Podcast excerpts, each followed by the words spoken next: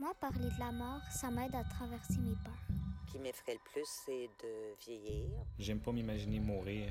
Avez-vous peur de la mort? Non, parce que nous sommes des mortels. La mort ne me fait pas peur, c'est une délivrance. Mais pour moi, la mort, c'est une euh, transition.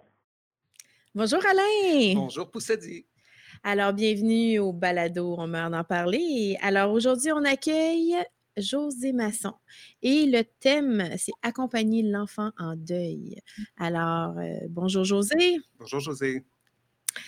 Euh, José, tu es une femme, euh, tu es une femme passionnée et euh, très inspirante et euh, tu n'as jamais euh, cessé de te battre pour euh, faire valoir les droits, non seulement les droits, mais l'importance du deuil auprès des jeunes. Euh, tu es, une visionnaire. toi, avec ton parcours de travailleuse sociale, tu as vu qu'il y avait un manque dans ce, dans ce, milieu-là au niveau de la perte et du deuil auprès de l'enfance et tu en as développé une expertise. Alors, aujourd'hui, euh, ta réputation n'est plus à faire. hein. Alors, tu es, une sommité. euh, Tout le monde se réfère à toi en termes de deuil jeunesse. Euh, par ailleurs, en 2007, euh, ton organisme Deuil Jeunesse a vu le jour euh, avec Pignon sur rue à Québec. Est-ce que tu peux nous parler un peu de cette mission euh, qu'est Deuil Jeunesse? Deuil Jeunesse, c'est un organisme qui vient vraiment en aide aux enfants, aux adolescents et aux familles qui vivent, oui, la mort et la maladie grave d'un proche, mais aussi les pertes qui vont être liées à, à l'abandon, l'adoption, la séparation parentale. On va toucher aussi les disparitions. Donc, à chaque fois qu'un un enfant, un adolescent vit la, la perte humaine ou même animale, parce qu'on a aussi le deuil animalier chez nous. Alors, dès qu'on qu'on touche à ça, les gens peuvent nous appeler ou même des enfants qui ont peur de la mort. Euh, ce sera aussi des jeunes avec qui on va travailler. Alors, euh, c'est des services professionnels qu'on offre. On est un organisme à but non lucratif, un organisme de bienfaisance, mais c'est vraiment des services professionnels qui sont offerts. À Québec, oui, c'est le siège social, mais aussi partout au Québec. Et même en France, on a un point de service là, en Bretagne. OK. Quand tu dis, José, partout au Québec, est-ce que c'est une alliance avec Deuil Jeunesse? Donc, tu as régulièrement un rapport avec les autres organismes? En fait, c'est que j'ai des employés, des travailleurs autonomes qui sont présents sur le territoire euh, Mm. de la province. Alors, c'est des gens qui sont formés de jeunesse, avec qui on fait des formations continues, avec qui j'ai des contacts réguliers, qui offrent les services euh, pareils comme ils sont ici. Alors, euh, c'est vraiment comme ça j'ai, que j'ai mis sur pied, en tout cas, le, le- le fait de vouloir euh, cibler tout le monde du Québec. Et maintenant, ben, c'est sûr que les gens doivent comprendre que peu importe d'où ils sont, ils peuvent nous appeler toujours. Alors, euh, nous, que les gens de, de- de peu importe du Grand Nord du Québec ou quoi que ce soit, le téléphone n'a pas de limite. hein. Et euh, Mm. maintenant, ben, la nous a amené aussi à développer beaucoup de services par visioconférence, hein, comme on fait aujourd'hui. On est capable de se parler Ouais, autrement.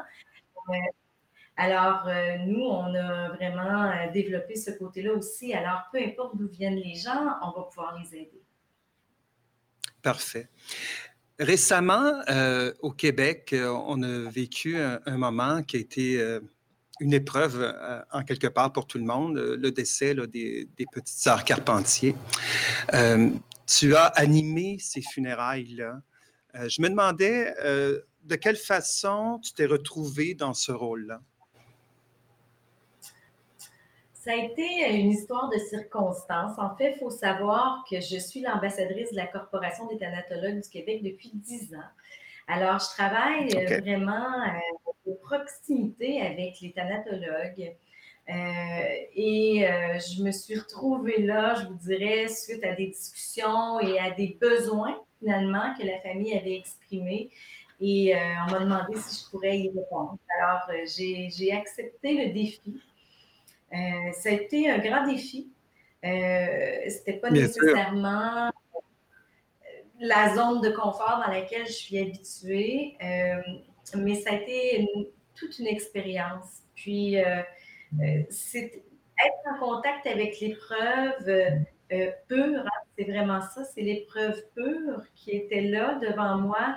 Et ça m'a aussi beaucoup Hmm. reconnecté avec la partie clinique de mon travail que je, je, suis obligée de délaisser malheureusement parce que je suis devenue une directrice générale, parce que j'ai des tâches beaucoup plus administratives et je vous dirais que ça me ramène toujours à la raison pour laquelle j'ai voué ma carrière hein, pour les gens de vie. Hmm, tout à fait. Mais euh, en ce contexte euh, de, de pandémie, il y a sûrement beaucoup d'enfants qui sont confrontés à, la perte d'un grand-parent euh, ou d'un proche. Puis avec l'isolement, comment on peut arriver, nous, en tant que, mettons, parents ou membres de la famille, aider nos enfants ou les enfants c'est quoi les premières actions? Oui, mais c'est quoi les premières actions qu'on peut poser? parce que je sais qu'il y a des contraintes sanitaires, puis on est, il y a beaucoup de, choses qui sont contraignantes. Comment on peut les supporter à travers ça? c'est quoi les premières choses qu'on devrait faire, les premières étapes? Ils sont confrontés à un deuil? J'ai le goût de commencer en vous disant, oui, on vit des contraintes, mais je vais vous dire que les enfants qui vivent la mort d'un proche, on a mis des contraintes même sans COVID. Euh, les adultes se sont rapidement dans la vie empêchés de parler à leurs jeunes, à changer la réalité, et ils ont créé un certain isolement. Et c'est la raison pour laquelle j'ai bâti de jeunesse, moi. Alors, qu'il y ait mm-hmm. COVID ou pas, le premier conseil que j'ai à dire, premièrement aux adultes, mais aussi à tous les gens qui entourent les jeunes qui vivent ces réalités de vie-là, c'est aller vers eux. Aller vers eux. Puis même hmm. si grand-maman ne peut pas aller vers son petit-fils parce qu'on est en isolement, aller vers eux par téléphone. Il y en a dans toutes les maisons. Alors, allez, demandez. On peut demander comment ça va. On risque de recevoir un ça va bien parce que les jeunes ne savent pas beaucoup parler de leur malheur. Mais de quoi mm. as-tu besoin? As-tu le goût qu'on se parle de mm. papa? As-tu le goût qu'on se parle de maman? Juste ouvrir sur le sujet, ça va déjà briser le premier isolement que le deuil va souvent mettre autour de ces jeunes-là.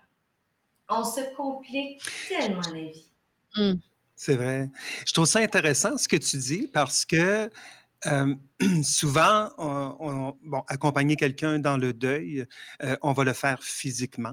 Mais tu viens de dire par téléphone, je me disais, il y a, d'autres médiums dans la vie, tu sais, le téléphone, la littérature, une carte postale, ou peu mmh. importe, mais d'essayer de, garder un contact de la façon dont on peut le garder. Donc, j'imagine que c'est bon de le faire de, comme on le peut, finalement. Tout à fait. Comme on le peut, comme on le veut. Euh, comme aussi les jeunes le veulent. Vous seriez étonné de savoir à quel point il y a des jeunes, nous, qui appellent ici, puis ce qu'ils veulent finalement, même s'ils sont à Québec et que les intervenants sont à Québec, vont demander de la visioconférence quand même.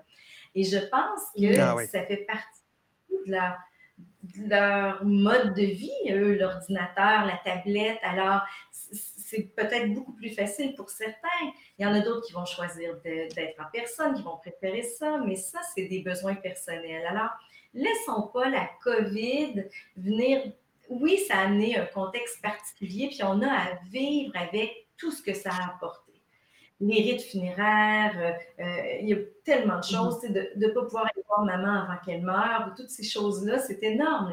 Mais mm-hmm. au-delà de la COVID, arrêtons de nous mettre des, frontières là où il ne devrait pas y en avoir. Aller vers l'être humain, qu'il soit petit ou adulte, c'est la première chose à faire mm-hmm. dans un contexte d'épreuve. Justement, tu parles de des fois des tout petits, c'est dépendamment de l'âge aussi de l'enfant, c'est de savoir comment l'aborder, euh, de quelle façon le faire, c'est les bons mots. C'est Comment on, explique ça? Un enfant? Est-ce qu'on. Un enfant, exemple, qui a 5 ben, mettons, 0, 2 ans, 3, 5 ans. Euh... Oui, oui, j'imagine qu'il y a différentes façons de faire.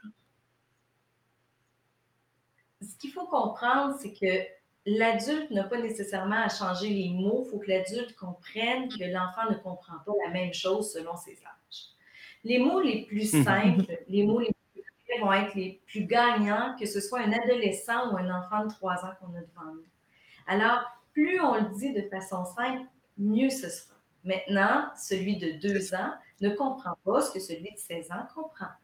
Alors, mm-hmm. soyons dans la soyons dans la simplicité. Régulièrement, les parents nous appellent puis se demandent comment ils vont annoncer à leur enfant, ils nous donnent l'âge de leur mm-hmm. enfant.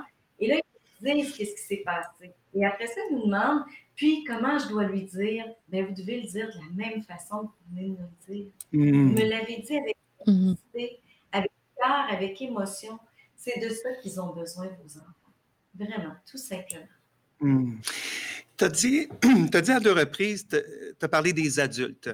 Euh, quand on parle euh, d'accompagnement jeunesse, inévitablement, à, à aborder le sujet de la famille aussi, parce que, bon, euh, ils ont, souvent, euh, ils sont avec leur père ou avec leur mère ou avec leurs deux parents, bien entendu.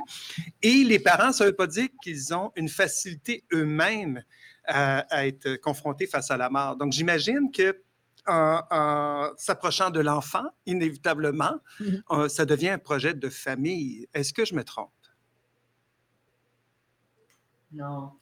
Euh, non, vous ne vous trompez pas du tout. Et, et je vous j'ose dire que les plus confrontants, c'est les adultes, ceux qui sont les plus résistants à dire la vérité. Euh, les adultes ont ce réflexe, puis c'est un beau réflexe. hein. Je, je suis pas. euh, c'est plein d'amour, ce réflexe-là, mais les adultes ont Mhm. le réflexe de protéger, de protéger tellement qu'ils sont prêts à inventer une histoire qui n'est pas celle de, de l'enfant. Mhm. Et là, on est en train de leur voler leur histoire. Et il faut comprendre que l'impact d'un mensonge non dit dans le deuil, Mm. c'est énorme. C'est des impacts partout. Hein? Puis c'est sur la, la- Bon, premièrement, c'est sur la santé mentale de nos jeunes. hein. Mais la confiance en l'adulte, si nos jeunes perdent confiance en nous parce qu'on leur a menti en voulant les protéger, le risque est beaucoup trop gros. C'est énorme, ça. Quand un enfant ne donne plus Il y a des confiance séquelles. ah, c'est- mais c'est énorme. C'est après ça la, la, la Alors, il y a des séquelles. consolation. Il y a des séquelles. C'est- ça. C'est pas pour mal faire. Hein? Ils veulent Non. protéger en quelque part, mais c'est peut-être pas la, la bonne façon, justement. Mais ce que tu veux dire, José, c'est qu'il y a des séquelles. Quand l'enfant, à un moment donné, réalise qu'il a été, il s'est senti comme trahi plus tard. Hey, tu- j'aurais aimé ça, moi, aller aux funérailles ou euh, Mhm. j'aurais aimé ça que tu me dises la vérité qu'il n'est pas parti en voyage. Là. Non, mais tu sais, euh, Et c'est si ma mère ne m'a pas dit ça, qu'est-ce qu'elle ne m'a pas dit d'autre?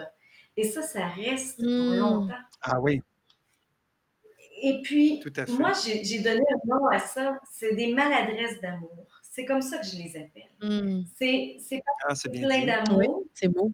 En même temps, c'est maladroit parce que euh, les séquelles sont trop importantes et il faut toujours que l'adulte se remette à la place et dise Moi, si j'étais le seul à ne pas savoir, comment je me sentirais Alors, l'adulte doit un peu se remettre.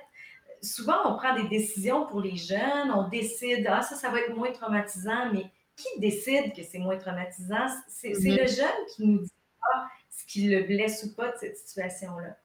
Alors, il ne faut pas être des voleurs d'histoire. Il faut leur laisser leur histoire.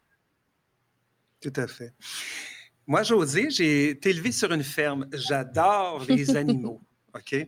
Euh, et bien entendu, euh, quand on parle de deuil, ben, il, y a le, il y a le deuil animalier aussi. Euh, mon amie Florence Menet, qui vient de publier La dernière promenade, donc des, des gens qu'elle interviewe et qui parle justement du départ de, de, de l'animal qui les a accompagnés pour certaines étapes de leur vie, tout ça. Mais toi, ben, dans le travail de deuil jeunesse, j'imagine qu'il doit y avoir quand même un pourcentage élevé aussi euh, qui est en lien avec euh, l'enfant qui a perdu son poisson rouge, son chat, son chien. Il ne Mhm. faut pas minimiser ça. Euh, et, ma question, c'est que on a toujours l'image de la fête, hein, quand un enfant reçoit un, un petit animal, il, est- il est heureux, tout ça, la famille est, est heureuse. Mais est-ce que, selon toi, après un certain temps, ce serait bien d'aborder que cet animal-là ne soit pas éternel puis qu'il va s'en aller? Que ce soit pour des animaux ou des êtres vivants, euh, on ne parle pas assez de la mort. On ne fait pas assez d'éducation par rapport à la mort avec nos enfants. On leur dit que le papa va mourir quand il va être vieux, vieux. Hein? On- on- Mais ce n'est pas ça la réalité. On ne sait pas. Alors, la première chose à faire serait de parler de la mort avec nos enfants, surtout dans des situations très, très, très singulières. Exemple, on lit des, des contes à nos enfants à tous les soirs, ils sont tout petits. Ces contes-là, ils regorgent de mort. On réalise même pas ça. On lit, mais toutes les princesses de Disney sont orphelines. Euh, je viens d'écouter Marie Poppins. C'est encore une de deuil. Il y a du deuil partout. Alors, juste de s'arrêter et de dire est-ce que tu savais que ça existait? Est-ce que tu savais que des, des gens peuvent mourir pas à 100 ans ou avant? Juste d'ouvrir sur la possible mort dans la vie, pour moi, mm-hmm. c'est l'éducation. Alors, que ce soit. C'est de profiter de ces situations-là, justement. Mais justement, je rebondis sur ce que tu dis. On ne parle pas assez de la mort. On devrait intégrer ça davantage dans les écoles, non? Ce concept de mort, de deuil, euh, dès euh, le primaire, là. On, on, devrait en avoir des cours, justement, qui abordent ça parce qu'à travers ces étapes-là, les enfants vivent plein de deuil aussi. Quand ils déménagent, comme on parlait de deuil de séparation, euh, deuil d'un animal de compagnie, deuil d'une amitié aussi, là. Mmh mmh Alors, il y aurait un travail à faire au niveau de l'école. Est-ce qu'il y a des, des programmes qui ont été euh, proposés? Nous, on a un programme qui s'appelle Fini les tabous. Euh, malheureusement, pour que les écoles acceptent ce programme-là, il faut déjà qu'il n'y ait pas de tabou. Quand je vous disais. Ah oui, c'est ça, bien sûr. Le problème de résistance est vraiment par rapport aux adultes. Les adultes, c'est aussi les mmh. directions d'école, c'est aussi les enseignants. Mmh. Tout le monde n'a pas le même avec la mort. Tout le monde n'a pas la même euh, anxiété par rapport à aborder ce sujet-là avec un groupe. Nous, on le fait et c'est toujours extraordinaire. Si vous saviez, encore hier, par visioconférence, j'étais dans une classe du primaire euh, où j'ai parlé pendant une heure de la mort avec une de mes employées. C'était extraordinaire. Et j'ai terminé en disant, ça paraît que vous n'en parlez pas souvent parce que quand on vous ouvre à ce sujet-là, ça n'arrête plus. Mm. Ils ont des questions ont des choses à dire. Alors, l'éducation à la mort, elle ne se fait pas assez. Vous savez, ça pourrait être tellement simple. Juste la photo de notre grand-mère qui est morte, qui est sur notre table de chevet, par exemple, une fois de temps en temps, de dire à notre enfant, as-tu des questions sur ma grand-maman? Moi, j'aurais le goût de t'en parler. Mm. De parler de personne morte, c'est de l'éducation à la mort. Mm. Est-ce que, José, euh, je me réfère à deux livres euh, que tu as écrits, euh, Accompagner un jeune dans le deuil, et l'autre titre qui me plaît énormément, Mort mais pas dans mon cœur. Est-ce que ça fait référence à ce que tu viens de dire, le deuxième titre? En fait, les deux livres traitent vraiment des meilleures actions à faire auprès des jeunes endeuillés, mais les deux traitent aussi de l'éducation à la à la mort et à la perte, évidemment. J'ai le goût de faire du pouce un petit peu, Alain, parce qu'on parlait des animaux, puis on, l'a un peu esquivé, mais ce que j'aimerais que les gens comprennent, c'est que être en deuil, il y a une chose qui est impliquée là-dedans, c'est le lien qui nous lie à la personne ou à l'animal qui meurt. Alors, c'est comme si on avait un fil invisible qui, qui nous lie à tous les gens de la Terre qu'on aime. Et ça, c'est juste nous qui connaissons la grosseur de ce fil-là ou la, couleur de ce fil-là. Alors, souvent, on a pensé que c'était la mort d'un papa ou d'une maman qui était le pire. Puis par la suite, on ajoute la fratrie, puis on descend. On aime ça comparer, puis mettre des, hein, du pire et du moins pire. Et les animaux ont été longtemps au bas de la liste. Maintenant, ce qu'on reconnaît, c'est que le fil qu'un enfant a avec son animal ou qu'un adulte a, ce fil-là d'amour, s'il est hyper intense, puis si cet animal-là, là, il nous amène du réconfort, il nous amène de l'amour, il nous, euh, euh, il nous protège, ben à sa mort, on va être en deuil comme si c'était un être humain. C'est la même chose. Mm-hmm. Ah, je te crois. D'autant plus qu'avec la pandémie, là, on a vu une. Euh, mon Dieu, ça a explosé les ventes d'animaux de, compagnie. Ah oui, pas vrai? Oui. Puis euh, je me demande aussi, ça me fait penser, les gens, des fois, donnent les animaux, mais comme ils sont plus vieux, je ne sais pas si c'est des raisons, je ne sais pas, je dis ça comme ça, ça me traverse l'esprit a des parents ne seraient pas capables d'expliquer ou d'accepter la perte de, de leur animal, puis le donneraient justement vers. Pour esquiver Oui, cette, partie-là, je ne sais pas. ça, m'a fait penser. Non, mais ça m'a fait réfléchir parce que souvent, on dirait que quand l'animal devient grand, bon, ben là, c'est là qu'on s'en débarrasse et puis mm-hmm. on, on, on, leur donne à l'SPCA ou euh, dans une. Ce que je trouve intéressant, José, euh, que tu aies créé cette ressource-là, ça fait quoi, là, 13 ans déjà, à peu près?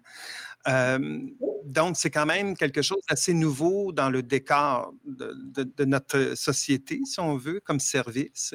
Et tu parles de tout tout le déploiement, c'est un peu comme des franchises sociales, si on, peut dire, un peu partout, et même une bretelle jusqu'en France. On s'entend que ce service-là, c'est un service qui est comme Mais essentiel. vraiment, tout à fait. Si on regarde toute la demande qui se passe, ça, ça a vraiment sa place? Écoutez, je peux vous parler en chiffres, mais on fait à peu près une vingtaine d'interventions par jour sur 365 jours. Oh! Alors, c'est Wow! euh, alors, ça va passer d'un appel d'urgence d'un papa qui doit annoncer la mort d'une maman puis qui doit savoir vite, vite qu'est-ce que je fais à des Hmm. suivis euh, vraiment à long terme pour des jeunes qui ont développé euh, des séquelles de deuil importantes. Alors, ça se passe vraiment entre ces deux possibilités-là.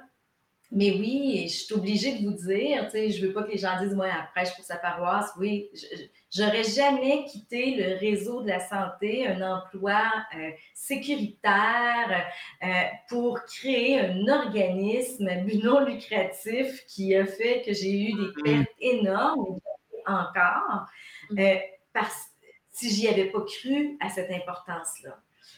Il s'agit juste Tu as, quand même évalué euh, l'importance. Tu as évalué l'importance d'avoir ça comme, euh, comme service? Évidemment, mais les enfants et les adolescents n'ont pas de place pour en parler.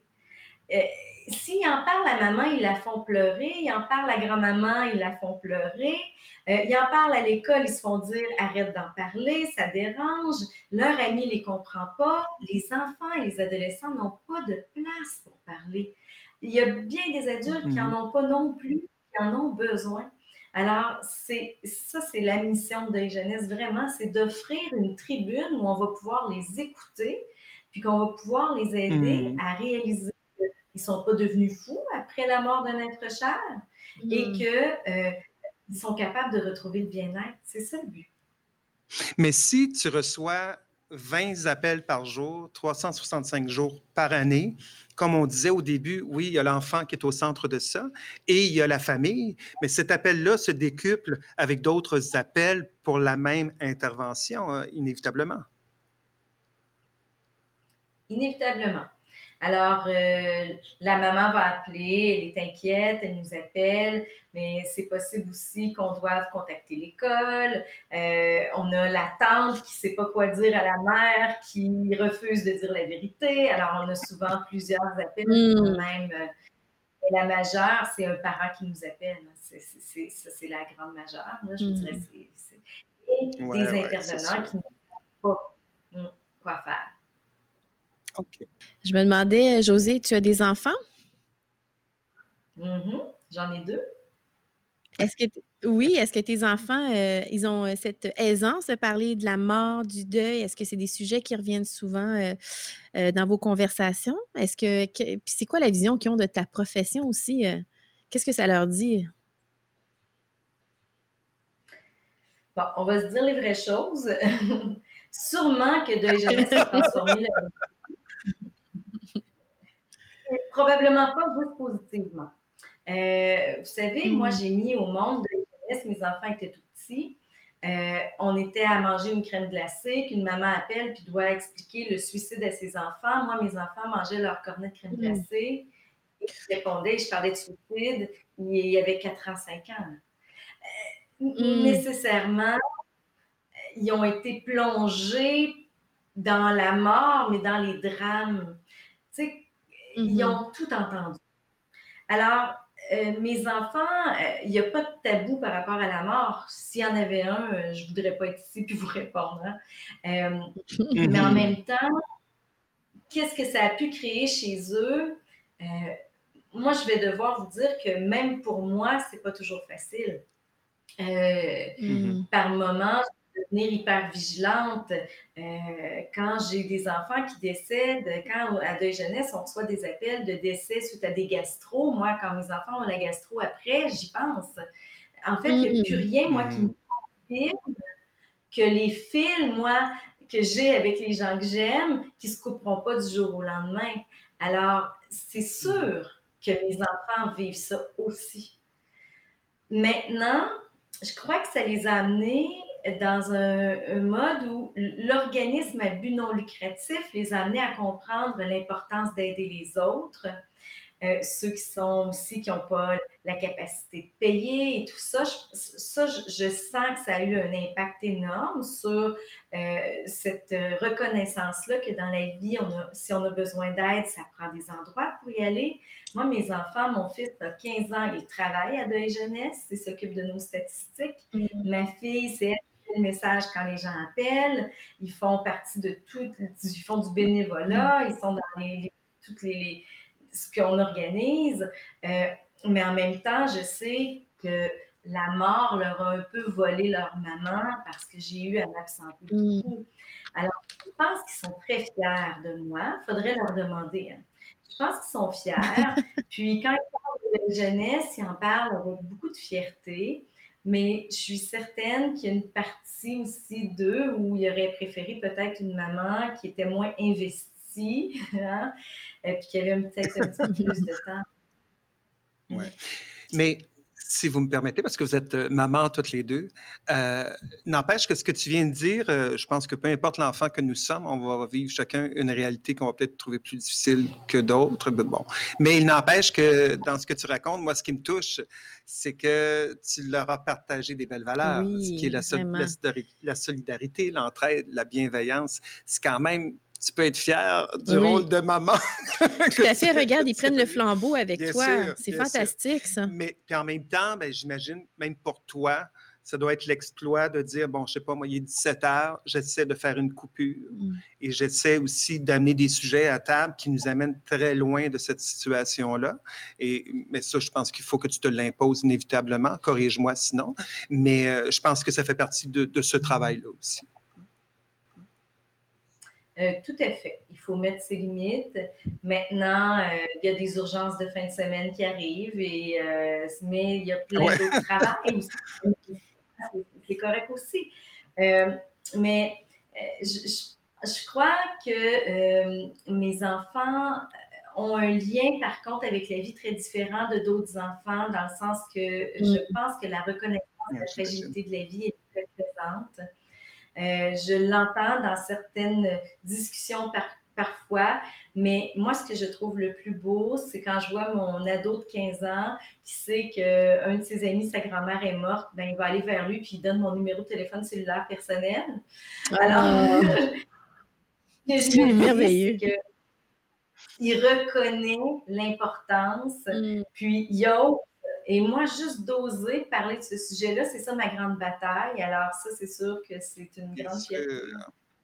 Ah, Mais tu es, la preuve comme quoi c'est important d'en parler aussi, de ne pas rien cacher, parce qu'il y a beaucoup de parents qui sont angoissés, qui veulent, justement, comme tu disais, protéger leurs enfants, pensant que ça n'arrivera pas si on refoule ça sous le tapis. Mmh.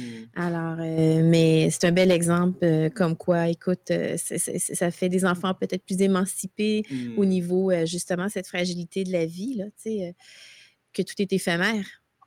Euh, dis-moi, José, euh, au début de la pandémie, tu as, lancé un cri du cœur pour te, Deuil Jeunesse. Tu avais peur de, fermer les portes. Aujourd'hui, est-ce que tu peux nous dire où est-ce que tu en es avec euh, ton organisme? Est-ce que tu as, reçu toute l'aide nécessaire? Parce que tu es vraiment un service essentiel. Là.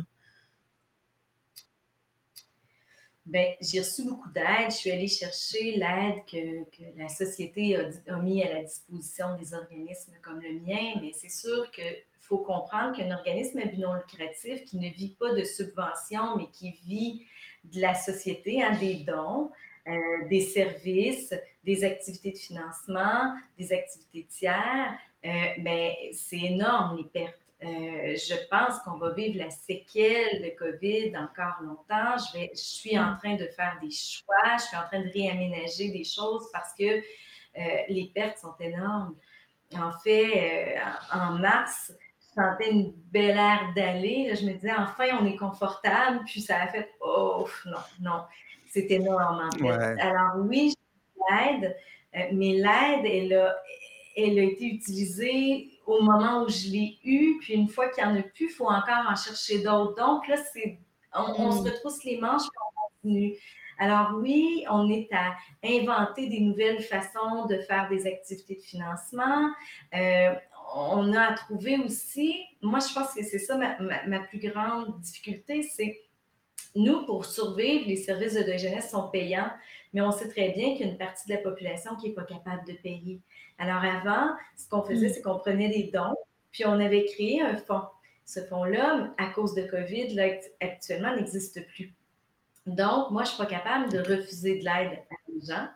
Alors, euh, c'est mm-hmm. d'aller rechercher chez des sous pour pouvoir créer ce fonds-là, mais tout le monde a été écopé, même les fondations, plein de gens l'ont été. Alors, c'est sûr que là, on a à, à, trouver, avec beaucoup de créativité, une façon de pouvoir continuer à aider. Euh, alors, c'est un défi. C'est un énorme défi. Je ne suis pas la seule à le vivre. Euh, je, le, je, le, prends, je vous dirais, il y a des journées très difficiles, il y a des journées beaucoup plus faciles, mais j'anticipe beaucoup l'année prochaine et je me dis, moi, j'ai hâte de me retourner et de dire, OK, c'est passé. Et maintenant, euh, j'ai tout mis en place pour que si ça arrive à nouveau, je ne vais pas avoir l'impression que mon hmm. enfant de jeunesse est sur le respirateur artificiel. Ouais. Écoute, on te souhaite. Oui, toute la chance du monde, mais j'espère que tu vas trouver écho. Mais euh, c'est tellement important ce que tu fais. Et toute l'aide que tu as apportée aux familles, euh, je comprends pas qu'il n'y ait pas cette sensibilisation-là. Euh. Mais il faut continuer d'en parler. Hein, mm-hmm. Que les gens découvrent l'organisme, la mission, la nécessité, comme on disait tantôt. José, pour clore notre, notre entretien, on a un petit questionnaire pour toi, le testament du bon vivant. Donc, euh, il y a trois questions. La première, quelle chanson aimerais-tu entendre à tes funérailles? Clairement, My Way de Frank Sinatra. Je sais en anglais, mais c'est celle qui représente l'unicité de chacun, moi je trouve, hein, dans la vie, dont la mienne. Alors, si moi je je veux que les gens me reconnaissent pour ce que j'ai été d'unique. Puis la voix que j'ai choisie, je l'assume vraiment. Ah, c'est bon. Que voudrais-tu qu'il soit inscrit sur ta pierre tombale? Quelque chose du genre, euh, elle a aimé la vie parce qu'elle savait la mort. je voudrais qu'on ah. parle de, du fait que la mort m'a habité toujours et que c'est ce qui m'a aidé à aimer la vie. Ah, c'est bon. Et enfin, euh, quel souvenir aimerais-tu que l'on garde de toi? Ma, ma bataille, le, souvenir de José, la battante, celle qui milite, euh, pas dans les rues, mais pour reconnaître l'importance du deuil, puis l'importance pour toute la société, pour les adultes de demain, pour les enfants. J'espère que tout ce que hmm. j'ai fait un jour ne sera pas euh, remiser, puis qu'on aura euh, oublié les concepts que j'essaie tellement de, de, diffuser. J'espère. Mais moi, je peux déjà te dire que si jamais le pire scénario dont tu imagines s'avérait être vrai, je connais une fille, moi, qui a écrit mort, mais pas dans mon cœur. fait que c'est impossible qu'on t'oublie c'est sûr et certain. Non, écoute, tu as fait tellement. Puis, euh, ben, écoute, José, tu es, bravo, une, bravo pour ton travail. une euh, guerrière inspirante. Vraiment. Et puis, euh, nous, on est là derrière toi. Puis, on va trouver tous les moyens pour en pour parler. En parler. C'est sûr et certain. Absolument. Il faut diffuser. Oui. Merci à toi. Merci beaucoup, José, pour ta participation. À bientôt. Merci Au revoir. Merci. Bye. Merci, Alain, à toi pour ce beau balado. C'était vraiment euh, touchant. C'était très enrichissant comme discussion. Vraiment.